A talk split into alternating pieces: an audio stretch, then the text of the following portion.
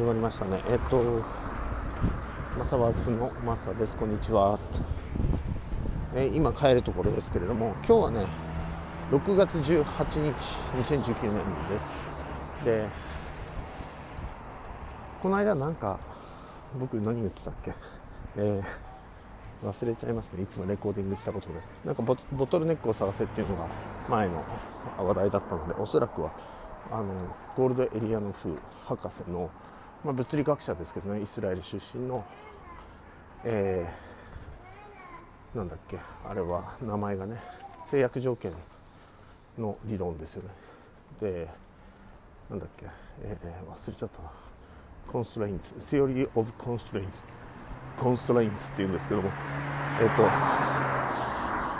TOC ですね。Theory of Constraint 日本語で言うと Theory of Constraints っていう。感じでえっ、と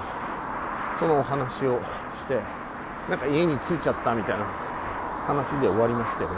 でもあれすごく僕はあるこれを飲食店に応用してですねボトルネックを探してそこにあの今ある資源をあの投入したところですね、えー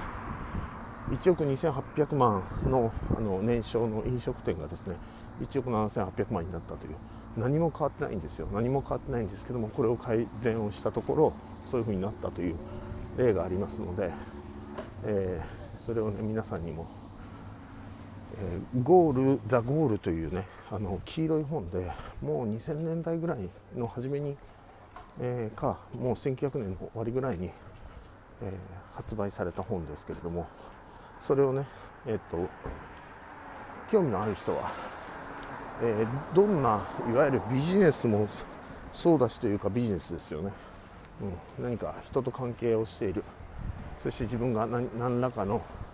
作業というのか何らかの工程必ずありますよね。あった時に基本的にあのその考え方があのプリンシプルって言ったらおかしいですけれどもそのアルゴリズムだけ入れてしまえばでもそれにはあのそこの本に書いてあるようなねなんかやっぱり現象に当たった方がこれはいいかなと現象は難しくない。現象っていうか日本語版のね現象っていうふうに僕は言ってますけどもあのいわゆる解説書みたいなのたくさん出てるんですけどもそれよりもあの物語として物語風に書かれてるんですよ。なのでそっちを読んだ方が読み応えがあるかなっていうふうに思います、ね、今あの通りすがりの人が僕はそっちを追ってた時どっちですかってね。なんかね昔のあのアンジャッシュのね、えー渡部さんと小島さんのあのコントみたいですけどね。2人がね違う電話に出出てるんだけど妙にあの会話が込みあの噛み合ってるっていうね、うん、まあ僕らなんかあのある、えーこの話しない方がいいかな。しない方がいいねこれ。あのパブリッシュっていうかあのポストするからね。あの一応ね。しない方がいいかな。やめた。やめよう。えー気になった方はね、うん、マサさんアンジャッシュの話でやめたっつったのは何でしょうって。聞いてもらえればいいですね後からね。えー、っとね。何の話をしようとしてたんだろう。あ今ね僕はそのこれはね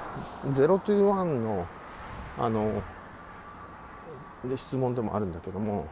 このビジネスに対するビジネスバージョンのね質問ね。ピーター・ティールの「0 to 1」ですよ。あの本本ですよね。で、まあ、0から1を生み出すという0 to 1ですよね。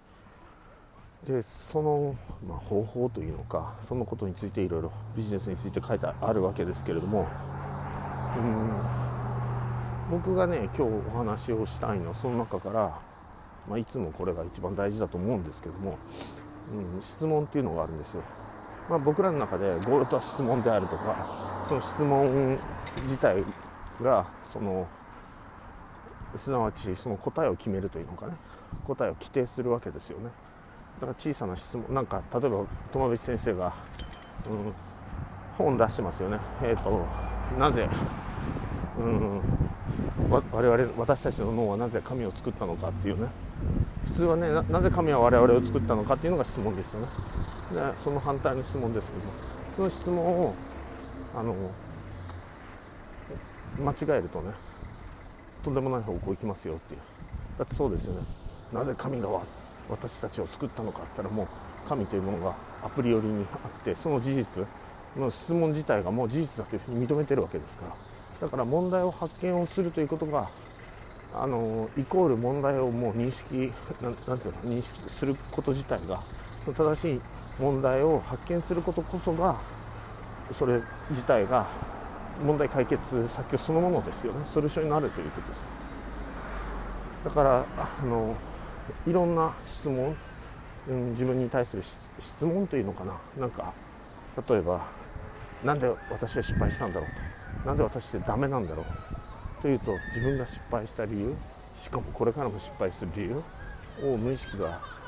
まあ、意識も含めてねどんどんあの計算をし続ける答えを出し続けるわけですよね、うん、あなんか緊急車両が僕の最寄りの家の周りに止まってるんですけどもいわゆる、うん、なんだろうあれ。何かあったのかな。地下鉄の駅でね。ああ人身事故かなんかかもしれませんね、うん、まあそれは置いといてね。とりあえずは。えー、何の話でしたっけ？質問ですね。ピーター・ティールが、えー、021の中で書いた質問ですよね。書いたというか。えっ、ー、とまあ今まで誰もやったことがないようなすごいちょっと僕これうろ覚えですけども。あのすごいまあこれはプロダクツでも、えー、サービスでもいいと思うんですけどもとかあるいはすごい企業ってどんな企業だどんなものだろうか。まあすごいプロジェクトというのかね、うん、企業ってプロジェクトそのものですよ。何かを活動するというアクティビティそのものだと思いますのでないしはあの誰だっけあれ志賀直哉さんの言葉じゃないけど仕事とは目的であるってね、うん。まあ、ちょっといきなり難しいですけども、うん、まあそれは仕事には目的が大事であるというかその目的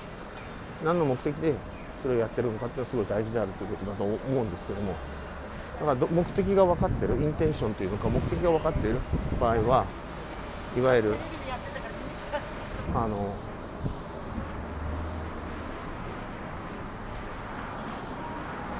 ちょっと今ねごめんなさいね。今録音がちょっと止まってしまったけど。なんか駅のところですごいね。なんか爆発でもあったのかな。なんだろうこれ。そうそう。2019年6月18日ね札幌市で何かがあった。かもしれないので。まあ後で調べてみよう、最寄りの駅なのでね。明日地下鉄が使えるか使えないかって。いつも僕使ってないんですけどね、まあ、何が起こったのかっていうのは。ね。危険なものには僕は大体ステイアウトですね、うん、そうそう。で質問に戻りますね。大事な質問。そう。今まで、誰もやってなかったような今までなかったようなすごいその企業ってどんな企業だろうかっていう質問ですね。これ完全に今まで誰もやったことないっていうから完全にステータスコーの外側ということですよ。しかも我々のという。でそういう疑問というかそういうクエスチョンというかそういう質問を持ってるということはそういう視点を持ってるということですね。かりますか？そういうゴールを持ってるということはそういうあの視点を持ってるということ。ですそうやって物事を見るわけですよね。そういう視点を持ってればなんで俺ダメなんだろうとかね。そんなこと自体がバカバカしいとそんなことどうでもよくなりますよね。わかりますかね？うん。なのでそれがいわゆる視点を高くしましょうとか抽象度を大きくしましょうということの、まあ、一例というふうに僕は言っておきますけれども、うん、一例と言いながらも一例だけどもその僕が今言わんとしてるところってそっていうのはあの本質的なところはあの的を得ているというふうに今の僕はね思っていますね。後でねこれ聞いて僕が10年後でも5年後でも聞いてね何言ってんだって思うことがあるかもしれないけれどもまあその辺は、えー、アップデートしてきますので自分もね、うん、でも、えー、僕はいつもね思ってあのこういうものを録音したりだとかブログを書いたりだとかオンラインコースをしたりレッスンしたりしてる時にはあの自分がそのその前にね自分でもちろん調べますよ。あの調べてで自分のあのゴールを持ってねで皆さんを何て言うのかな。うん。これはねあのオンラインオンラインコースの針の特別列車にも僕自身に釘を刺すように書いているのは、えーと、皆さんが1人で自分1人の自分の足でスクッと立って、まあ、誰の助けを借りてもいいんですけれどもでも立って歩き始めるということを考えるということですね。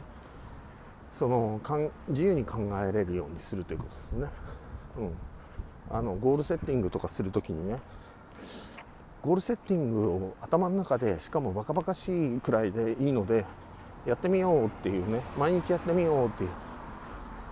まあ軽いノリと言ったら変だけどもそれなのにあえて軽いノリっていうんですけどももちろんそういうゴールセッティングも脳に対してはそれが want to である以上厳密な命令であることは確かなんですけどもまあそれは置いといてね、うん、自分の自由なその自己モデルをあの空想するというか作り上げる時にすごく大事なことはその人がまあうんこんにちは自由に考え続けるということですよね。今あの近所のね僕の、えー、子供の同級生かなあの同学年の、えー、女の子がいるんですけども同じマンションに住んでてねそのお父さんがね「こんにちは」って言ってくれたんで。ね無理くり説明をして編集をしないようにするというねマサワークスのね編集があの編集がモントになれば別なんだけどとりあえず編集しないという、編集するのにね例えば30分とかやるじゃないですか。でそれにその後えー、なんていうのかな。1時間とかね。なんかすごいあのかっこよくするためとか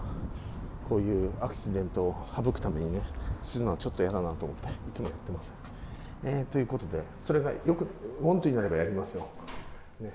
今声が変わったでしょなんか反響の仕方が変わったでしょこれってね家に着いたんですね。でこれで終わりたいと思います。ありがとうございます。